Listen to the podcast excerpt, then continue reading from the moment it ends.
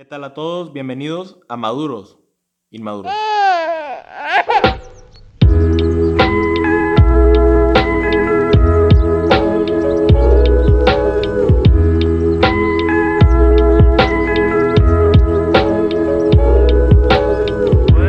¿Qué tal a todos? ¿Cómo están? Me quería introducir, mi nombre es Tame Yo soy Milán. y los queremos invitar primeramente a nuestra primera edición de Maduros Inmaduros. Este va a ser un podcast que no vamos a decir que vamos a romper las tradiciones de los podcasts porque los podcasts siguen siendo a misma vez dos personas teniendo una discusión y ustedes escuchándonos, pero nosotros queríamos introducir a Maduros Inmaduros como el podcast hecho a tu opinión y a tu gusto. Nosotros somos dos personas, yo tengo 20 años, Milán tiene 19, estamos en la misma generación y somos jóvenes que para algunos nos pueden considerar que nuestras opiniones son inmaduras y para otros pueden ser maduras para gente de nuestra edad.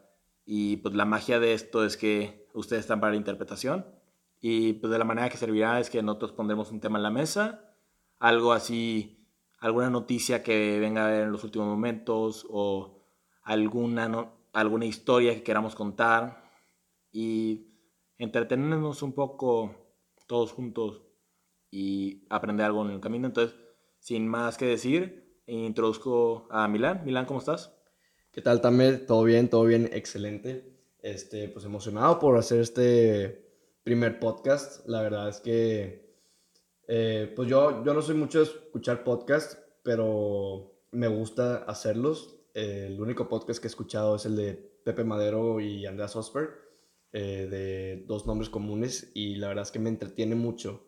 Por eso, pues me animo a hacer esto y esperar tener un impacto similar, que a la gente le guste.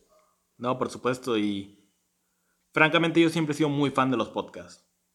Ah, últimamente creo que el primer podcast que escuché fue alrededor de hace un año. Igual el mismo podcast de Pepe Madero.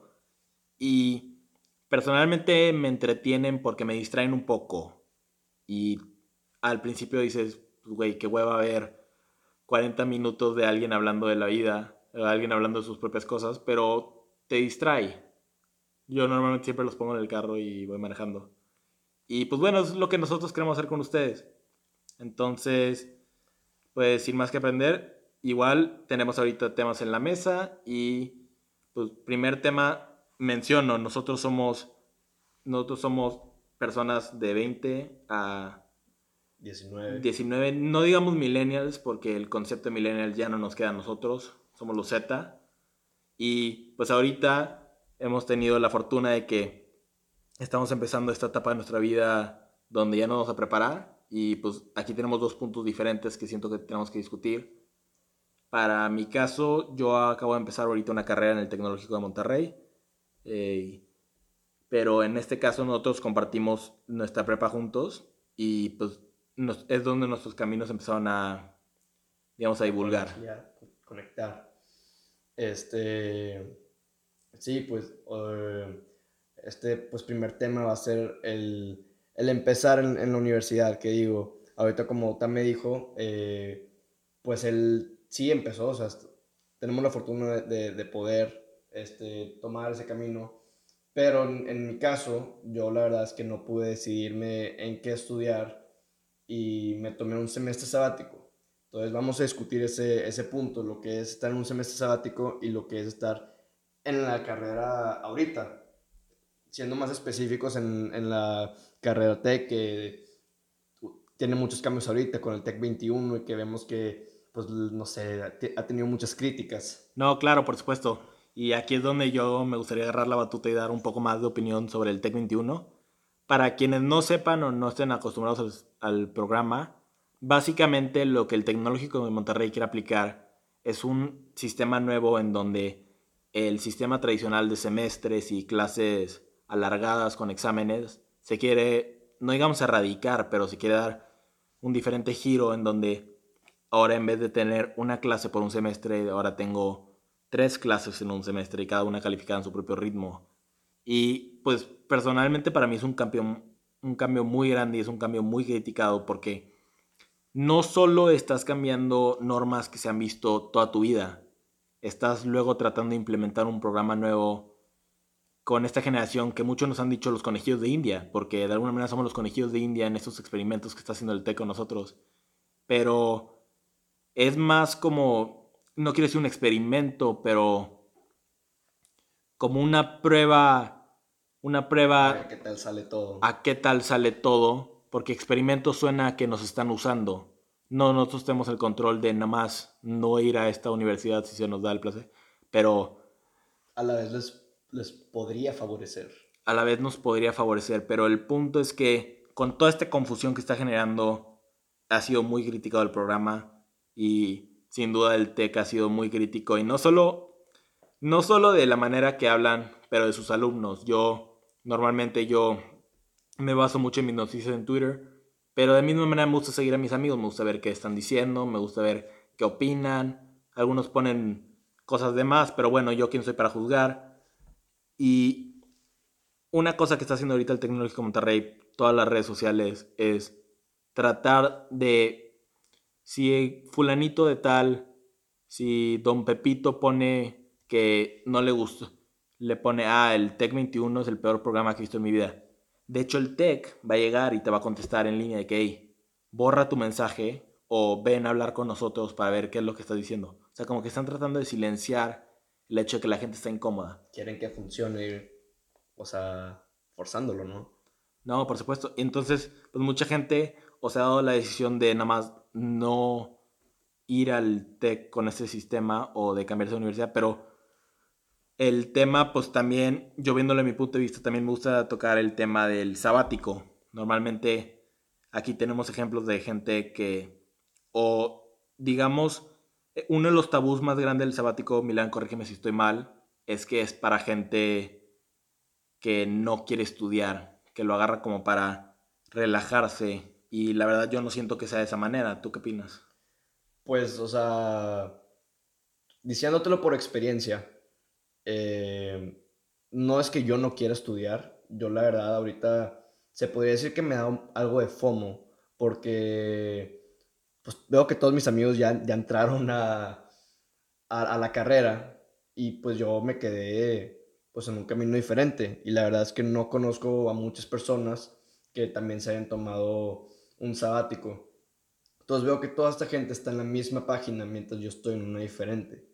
Este, no sé si me quedé atrás o no sé cómo escribir esto. Pero por mi experiencia ahorita, yo en tal sabático porque no sé qué estudiar y a la vez, eh, pues tengo esperanzas de poderme ir, a estudiar a otra parte del mundo. Entonces mi enfoque es ahí y no tanto en el estudiar aquí en, eh, en Monterrey. Eh, ¿Cómo va ahorita? Pues al principio no tenía trabajo y pues intentaba nomás matar el tiempo. En mi casa me sentía la verdad muy pues inútil, eh, algo, algo flojo. Sí, claro. Este, porque no tenía nada que hacer. Nomás vi a toda esta gente, pues, digamos que siguiendo con su camino, que los dirige al trabajo, etc.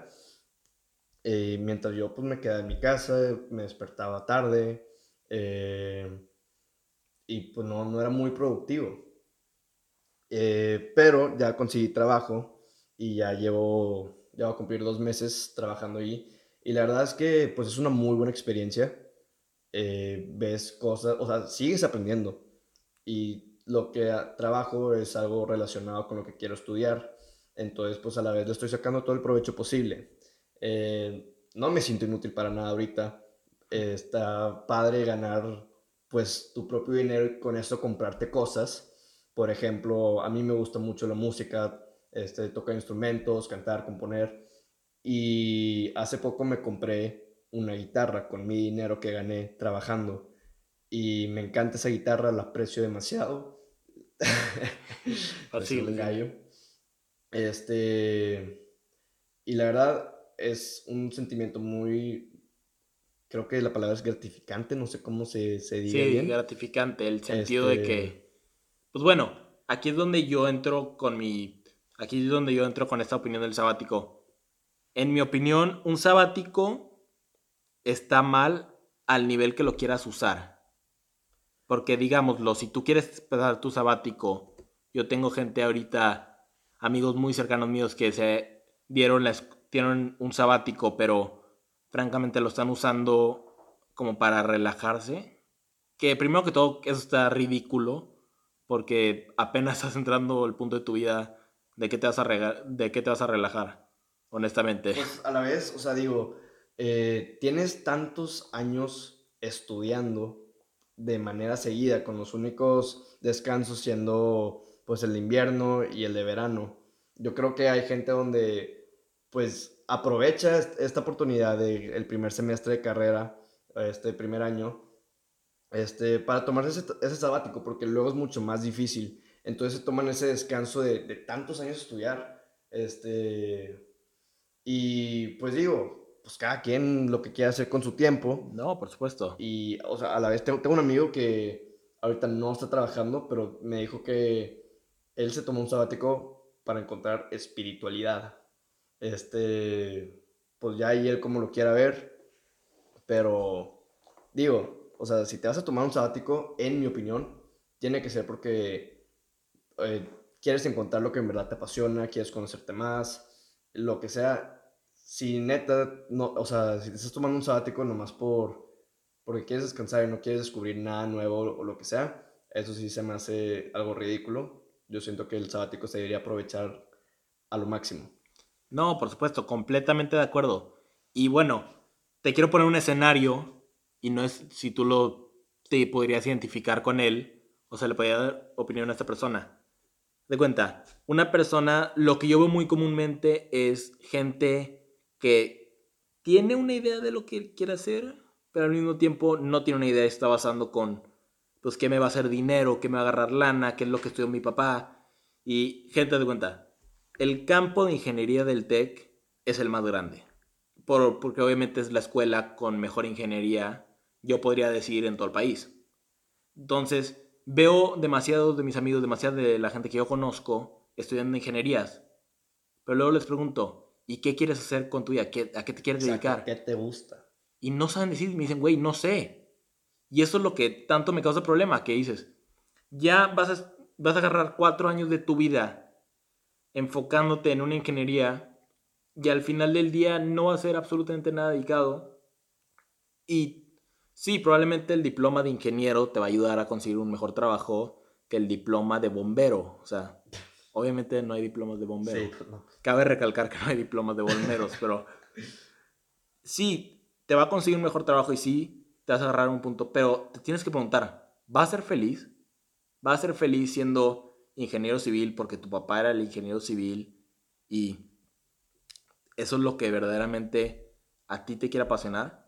Entonces, por eso yo la verdad me encanta lo que estás haciendo, me encanta que él no decidiste marcar ese camino de, bueno, en vez de estudiar una carrera que medio me gusta, me estoy dando este semestre para encontrarme o, como decía, el caso de la otra persona, encontrarte a ti mismo también es algo que necesitas en necesitas seguir porque ¿de qué te sirve estar estudiando si estás hecho, no iba a decir un desastre, pero iba a decir que no, tu camino no está dirigido al mismo paso. Entonces, yo siento que si se te da la oportunidad y sientes que tu camino es adecuado, date el sabático, disfruta y pues vas a aprender cosas. Haz de cuenta, yo creo que cuando compraste esa guitarra, ha de ser el mejor sentimiento del mundo decir. Güey, el chile estuvo con madre y luego tocarla, este güey, pues al chile, si me lo hubiera comprado de que mi papá o lo que sea, capaz no lo hubiera pelado tanto como, como, como ahorita, no, no hubiera tenido tanto sentimiento,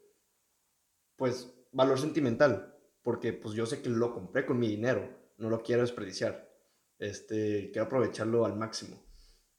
Y ahorita que, que, estabas hablando, de hecho, de eh, la gente que no estudia lo que quiere, conocí un caso, o sea, conocí a un tipo y me contó la historia de que estudió doctorado, o sea, la carrera más larga, según yo, este, porque sus papás querían eso. De medicina, supongo, ¿verdad? Sí. Porque el doctorado. Ah, bueno, qué pendejo. este. No, no, eh, perdón por interrumpir. No, no, X, X, X. Qué bueno medicina. Que, qué, Bueno, qué bueno que me corregiste. Eh, medicina.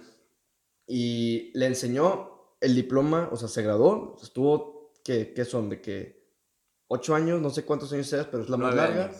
y le entregó el diploma a sus papás y dijo, aquí está su diploma, ahora me voy a meter a estudiar lo que yo quiero. ¿Qué chingados? O sea, Sí, o literal, sea- ahí tienes nueve años, como decías, desperdiciados. Y, o Todo sea, por los papás. no diría desperdiciados, pero tómalo de mi caso. Mi hermano es ahorita internado de medicina y es lo peor que podría hacer. No entiendo cómo alguien pues, puede agarrar eso. Yo digo, es la carrera más pesada que he visto en mi vida. Estás hablando de nueve años de tu vida en constante, constante estudio, nunca paras de estudiar, porque te estás enfocando en salvar vidas. O sea, cuatro años, cuatro años dedicados a salvar vidas, no te va a ayudar lo mismo. Y si es una carrera que te destroza, no entiendo cómo alguien puede estudiar eso si no es verdaderamente su pasión. Pero va a llegar un punto donde estudies lo que estudies, si no empiezas a trabajar y no te da el punto que estás disfrutando de tu vida, ¿para qué lo estás haciendo? Obviamente, pues money talks. Money talks, ¿sabes? O sea, al punto es, si a ti te fueran a ofrecer un trabajo que te está dando dinero, te está dando ingresos, pero no es lo que te apasiona, bueno, está bien aceptar ese trabajo. No te estoy diciendo que no. Obviamente, pues se tiene que pagar deudas, es lo que tienes que llevar a tu vida. Pero no te enfoques en eso siempre porque se te va a pasar la vida. Sí. Y ya, o sea, ya para, para terminar con este tema, eh, pues como en resumen, si estás en una carrera que te, que te apasiona, que te gusta, o simplemente que, o sea, te sientes cómodo con esa carrera, pues tú dale y la verdad, o sea, no tienes nada que perder.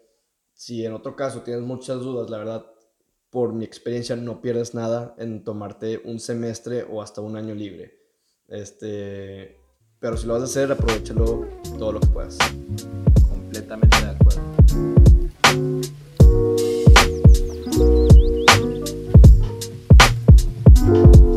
Y bueno, hablando de gente que está viviendo su pasión, Tesla acaba de sacar un nuevo modelo, bueno, inauguró un nuevo modelo y siento que es un tema que necesitamos discutir, ¿no? Porque se ha criticado, se ha amado, esta compañía como que te agarra mucho la cabeza en el sentido de que mucha gente la ama, mucha gente lo odia, mucha gente ama Elon Musk, otros lo odian.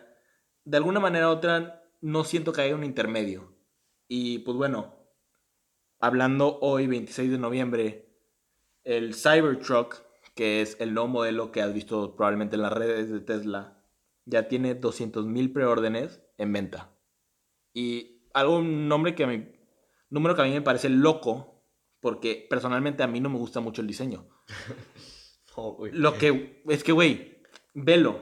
Si tienen la oportunidad ahorita, busquen el diseño. No, ya lo, ya lo vi, güey. Este... Pero, güey, te estás dando cuenta que muy, muy diferente el diseño, pero trataron de hacerlo tan diferente que salió bueno, no conozco- raro, ¿no? no conozco lo de adentro, pero, güey, no hay espejos. No tiene espejos. Si ves el modelo, no tiene espejos. Y bueno, a mi caso yo sí uso los espejos, no sé ustedes, pero los de los lados son los que yo más uso. Entonces, el momento que me mueves eso, el momento que yo no los tengo, Pero según yo también se puede manejar en, así en automático y de que al final ni los vas a usar, según yo. bueno, es que yo estoy Este- acostumbrado a mis carros normales, a mis... Claro. Es a que mi- esto, pues, es la novedad, es, es nuevo. Elon Musk es una persona que, pues, hace cosas nuevas. Y, ¿qué te digo? El carro, pues, sí parece de qué videojuegos. eh, Es que sí.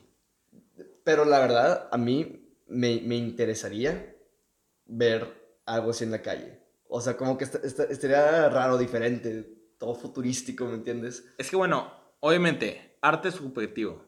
Todo el mundo lo sabe, todo el mundo tiene diferentes puertas. Yo veo una, pin- yo veo una pintura en oleo de una, chava, de una chava de la iglesia católica de los 1700 y a mí no me atrae eso, pero yo veo una pintura contemporánea así con muchos colores, diferentes órdenes y pues sí me interesa. Y una persona puede pensar lo opuesto. Puede pensar Sí, pues, completamente cada- lo cada opuesto. quien.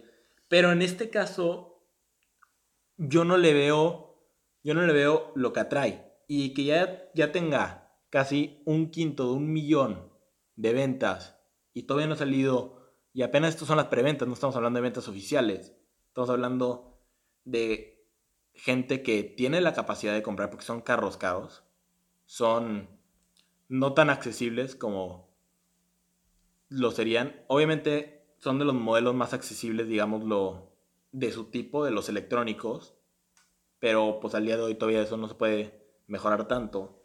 Pero la pregunta, la neta, lo que te quiero decir es, ¿tú crees que es porque gente genuinamente le gusta el diseño, le gusta el concepto, o es por el simple hecho de la marca, de Tesla? Yo creo que, yo la verdad creo que es por, por la marca.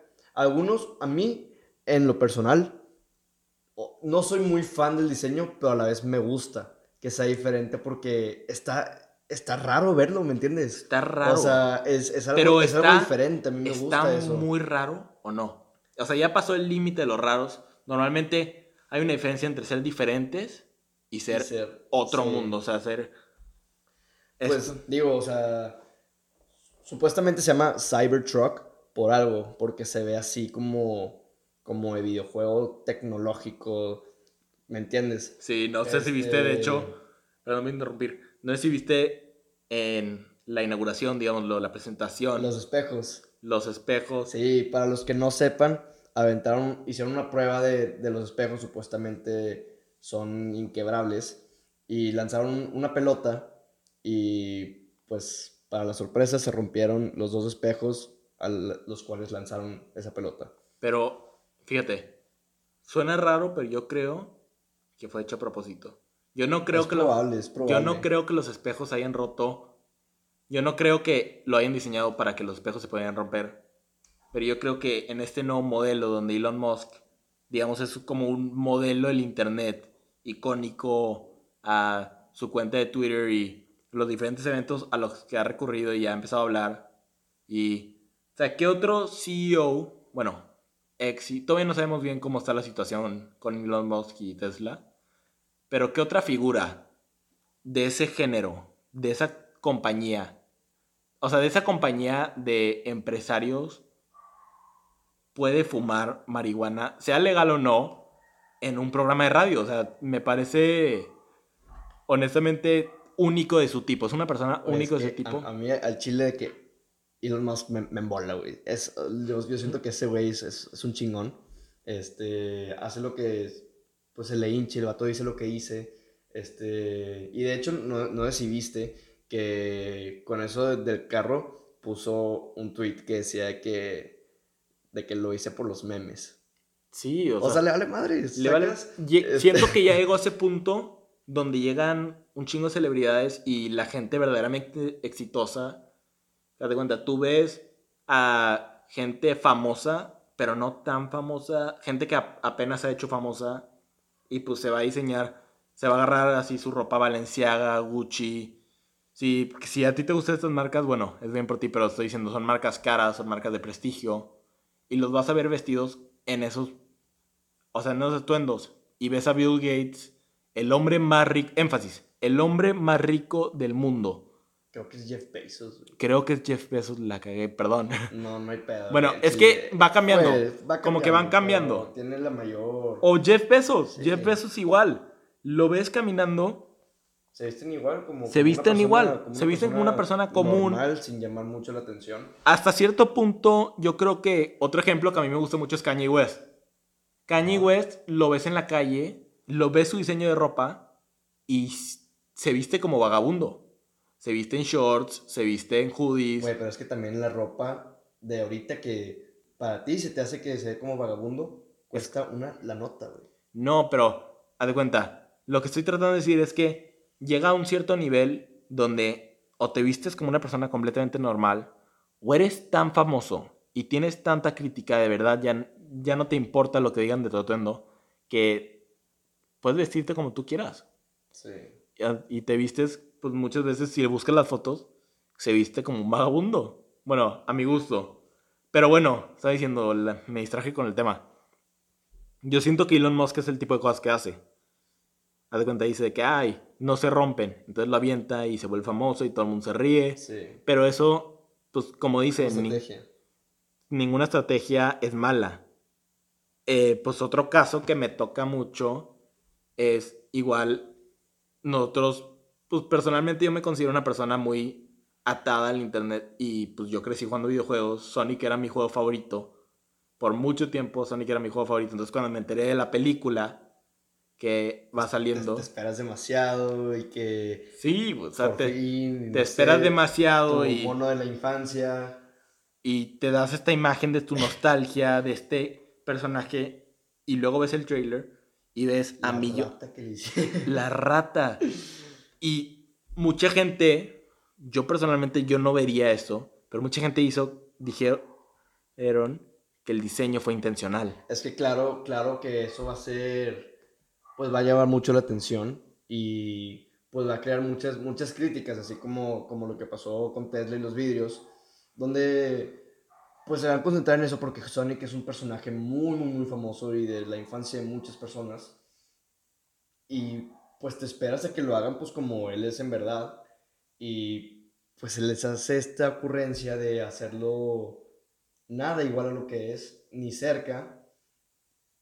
Terrible, terrible. Pero tú crees, normalmente yo no creo que lo hayan hecho a propósito, yo creo que genuinamente la gente que lo diseñó dijo, esta es la manera más fácil de, van a decir, estamos hablando de una rata, estamos hablando de una rata azul que corre rápido, pues obviamente no te espera realismo.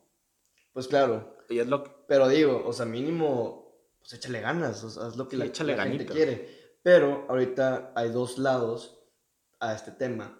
Está la gente que piensa que pues fue intencional, que fue una estrategia de marketing para que la gente pues vea, vea la película y todo eso. Pero también está el otro punto donde capaz de plano sí lo hicieron así. Este, y al final lo cambiaron. Eh, si ese es el caso, si neta no lo hicieron intencionalmente, mis respetos, porque eh, el, ponerle, atención al público es algo muy importante que muy, muy, muy pocas compañías hacen. Y yo siento que deberían de, empezar a hacerlo más. Entonces la gente está aplaudiéndole ahora a esta compañía porque eh, pues lo cambiaron, lo hicieron como la gente en verdad lo quiere. y pues no sé, puedes ver muchos tweets, muchos posts de gente diciendo que ahora sí voy a ver esta película. Este, les recomiendo a todos verla y todos deberíamos de verla para que, no sé, para que tenga un buen impacto, que el escuchar a las personas, al público, eh, puede ser mejor. Sí, y honestamente, sean ustedes no fans de este personaje, de estos juegos, es, como dice Milán, apoyar a que la gente escuche compañías que normalmente ellos hacen lo que ellos quieran. Y pues bueno, ¿tú cuál crees que es una compañía así? Digamos compañía, industria, que necesita escuchar más a la gente que, a sus fanáticos, a quienes los apoyan. Pues es que ese es un tema más, eh, yo creo que se seguía más hacia hacia las películas y todo eso, porque es como donde la gente puede criticar más. O sea, no tienes que ser un profesional para poder querer algo. Este, mientras tanto, eh, si ya te basas más en, tecnología o lo que sea, pues digo, yo puedo decir, ah, me gustaría que el iPhone tuviera tal cosa, pero esa cosa puede ser muy difícil hacerte, que ah, claro. difícil. no, y honestamente, también es bueno escuchar a tu público pero no te puedes basar porque ellos no son los que diseñan los productos. Yo puedo decir, a mí me gusta que los iPhones sean color turquesa, pero si la mayoría de la gente no apoya el color turquesa, pues a mí me van a mandar a volar. Pero en este, en este caso, fue una minoría tan fuerte, digo, ¿qué minoría? Mayoría, fue una mayoría tan fuerte y fue un censo tan general donde la gente dijo, se ve horrible el diseño, por favor, porque estamos hablando de que rehicieron toda la película. Sí, sí tuvieron que, que hacerla todo otra vez. Si esto no fue, como se dice, un ploy de marketing. Y fue un apoyo, fue verdaderamente un rediseño y un reapoyo. Estás hablando de, pues, verdaderamente un equipo que dedicó todo para el proyecto y su inversión va a fallar. Digo, su inversión se va a lograr. Sí. Pues yo, yo creo que, o sea, yo no vería esta película porque siento que, pues ya muy de niños y que no sé, no... Ya, no- ya no te atrae. o- Ajá, ya no me atrae. Pero, la verdad, o sea, con esto que hicieron, si no fue una estrategia de marketing, sí, sí lo vería. O sea, simplemente por, por, por respeto. De que qué bueno que, que escuchaste a la gente y que, pues espero que más compañías sigan tu ejemplo. No, y también algo que me impresiona demasiado, te con Tesla, Sonic, todos estos temas que están yendo ahorita, es cómo productos pueden revivir, cómo los productos, siendo algo que está de moda, el Internet lo puede agarrar y puede convertirlo en algo súper exitoso. Me tomo como ejemplo de cuenta, obviamente, si muchos ubican ahorita, pues el mundo de la moda, lo que ves ahorita en la esquina, lo que ves en lo que ves que las celebridades, las celebridades están usando, de alguna manera han escuchado de Champion. Obviamente estas sudaderas, estos, estos pantalones, camisas con el logo de la C. ¿Qué te diría que hace, si bien no me equivoco, 5, 4 años, estaban en bancarrota? Y revivió por el simple hecho de que un colectivo de artistas lo empezaron a usar y ahorita es de las compañías que más está vendiendo pues en su área.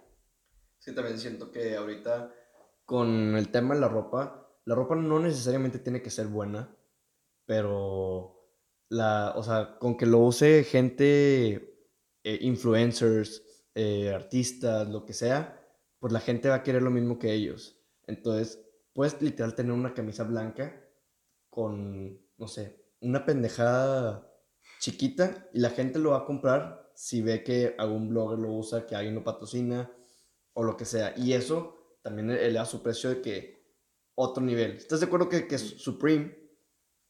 Estamos hablando de camisas, estamos hablando de camisas de algodón que a lo mucho, te estoy diciendo a lo mucho, te han de costar 2, 3 dólares por camisa de buena calidad. O sea, li- literal, pues, el diseño Supreme es, parece el de Colgate, güey. O sea, es una madre, es una madre roja y letras blancas, güey. Y cuesta, pues, un huevo, güey.